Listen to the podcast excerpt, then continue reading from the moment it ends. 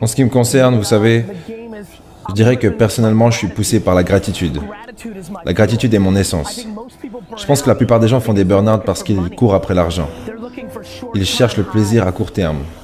Tu sais, quand le jeu lui-même et le process et la gratitude sont le mélange de votre essence, vous êtes inarrêtable.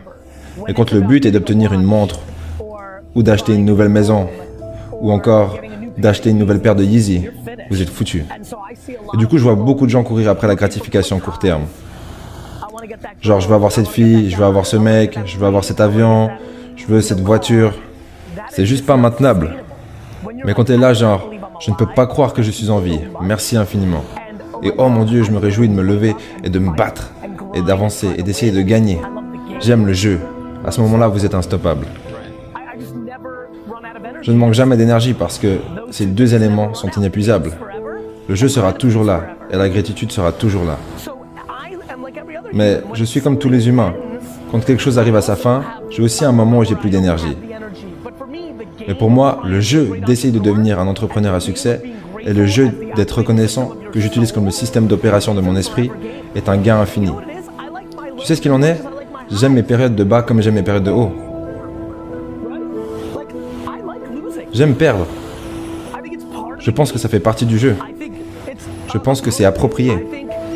J'aime être rendu humble à nouveau.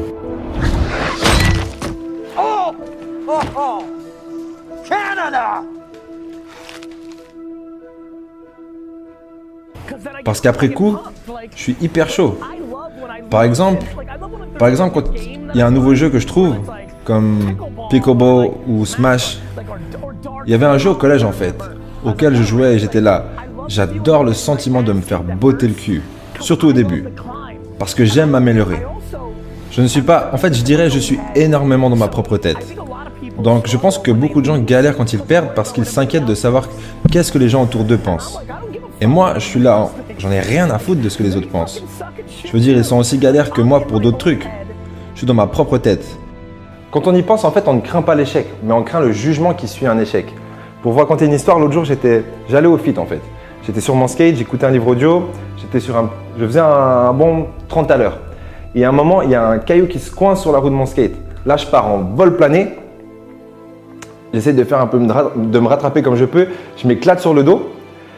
Et instantanément, au moment où je touche le sol, je me retourne en une fraction de seconde, en mode instinct de survie pour vérifier que personne ne m'a vu tomber. Comme si c'était vraiment la priorité. Alors que j'aurais pu avoir le bras retourné. Personne ne m'a vu tomber. Et après ça, je me dis, en fait, j'ai adoré cette chute. Derrière, il y avait Ludo qui était devant moi. Je l'ai rejoint pour lui dire, mais j'ai fait une chute de malade. Donc, ce qui pouvait s'apparenter à un échec, cette partie-là en soi était géniale. Par contre, j'ai quand même eu une crainte des gens qui m'entouraient. J'avais pas envie qu'on se, foute de ma gueule en fait. Et ça, c'est tout le problème. On devrait passer moins de temps à s'inquiéter de ce qui se passe à l'extérieur et plus de temps à vivre notre histoire parce que même les échecs en soi sont vraiment une expérience plus qu'agréable à vivre, j'ai envie de dire. Et donc, mais je voudrais quand même dire ça. La chose qui me préoccupe le plus, c'est la santé et le bien-être des 10 personnes qui me sont le plus proches. Je pense vraiment, touchant du bois, que quand quelque chose arrivera, j'espère très tard dans le futur, que ce soit mes parents ou encore pire, que ça me fera. Ce genre de choses pourrait me faire perdre l'équilibre. Des trucs de la vraie vie, mais pas perdre de l'argent ou ne pas réussir à faire un gros deal, ou encore un bon employé qui démissionne. Ça ne peut pas m'arrêter. Ce n'est pas assez signifiant. Hum, tu sais, je pense que personne ne fonctionne comme moi. Chacun a son propre fonctionnement. Mais pour répondre en premier lieu, je dirais, vous devez trouver une façon de sincèrement vous aimer pour vos forces et vos faiblesses. Certaines personnes sont tout simplement magnifiques. Par exemple, il y a environ 32 gars ce soir ici à Dallas qui vont être draftés et qui sont remarquablement athlétiques. Tu sais, en tout cas, c'est pas mon cas. Mais c'est ok, parce que par exemple, je sais vendre et je suis un bon type. Et à mes yeux, ce que j'ai envie de dire aux gens, c'est que le jugement que vous placez sur vous-même a été créé à travers une combinaison entre votre ADN et votre éducation. Et vous avez besoin de passer du temps avec des gens optimistes et positifs, qui ne vous jugeront pas, pour vous libérer de vos habitudes mentales. Un verre à moitié plein, c'est vraiment une façon horrible de, Non, en fait, je veux dire, un verre à moitié vide. C'est vraiment une façon horrible de vivre la vie. Je veux dire, regardez tout ce qui vous entoure et être pessimiste, c'est la pire chose qui puisse vous arriver. Et vous devriez faire tout ce qui est en votre pouvoir. Que ce soit d'aller consulter, que ce soit de changer d'amis, que ce soit de brusquement vous réveiller un matin et décider de partir au Pérou pour le reste de votre putain de vie. Quoi que vous deviez faire pour sortir de cet endroit où vous devenez négatif, c'est une solution que vous devez trouver.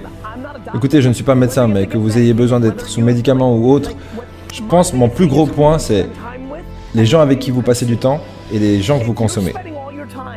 Si vous passez tout votre temps avec des amis pessimistes, vous êtes gravement dans la merde. Si vous écoutez les nouvelles tout le temps, vous êtes gravement dans la merde. Globalement, sur les 7,7 milliards de personnes sur cette terre, vous n'êtes pas fantaisiste, vous êtes faible. Un café à 5 dollars, mais allez vous faire foutre? Donc moi je veux pas entendre des gens qui commentent ou qui parlent dans mon dos. Vous vivez des putains de... Mais 99% des commentaires que je reçois viennent de des pays les plus riches au monde. Mais allez vous faire foutre? Quoi?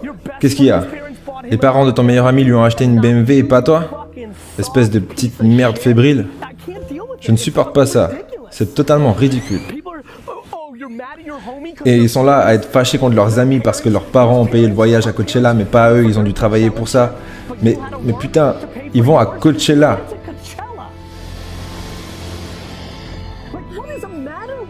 Mais qu'est-ce qui va pas chez vous?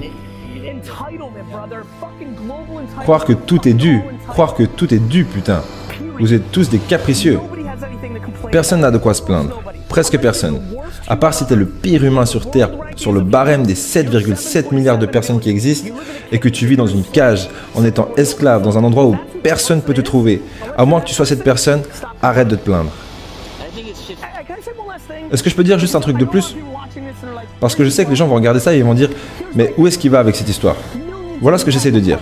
Des millions d'entre vous rencontrent des difficultés, mais quand vous êtes dans l'état d'esprit de ne pas vous plaindre, c'est fini. Ma mère a perdu sa mère à 5 ans. Son père ensuite a passé 10 ans dans une putain de prison.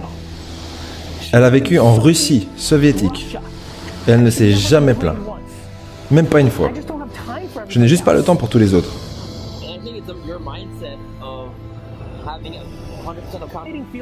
Ce que je pense, c'est que vous croyez que quelqu'un d'autre est responsable.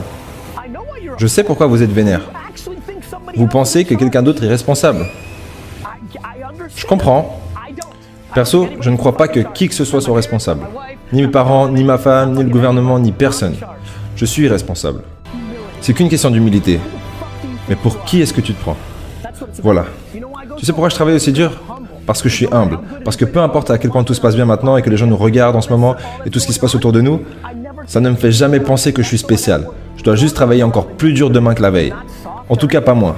Et écoute, tu veux profiter de tes efforts et te faire plaisir parce que tu as travaillé si dur à faire des vidéos et tu as donc besoin d'un mois à Costa Rica pour boire des tequila Vas-y, profites-en bien. Mais sache que tu abandonnes quelque chose. Parce que pendant que tu bois des tequila, moi je prends ton audience.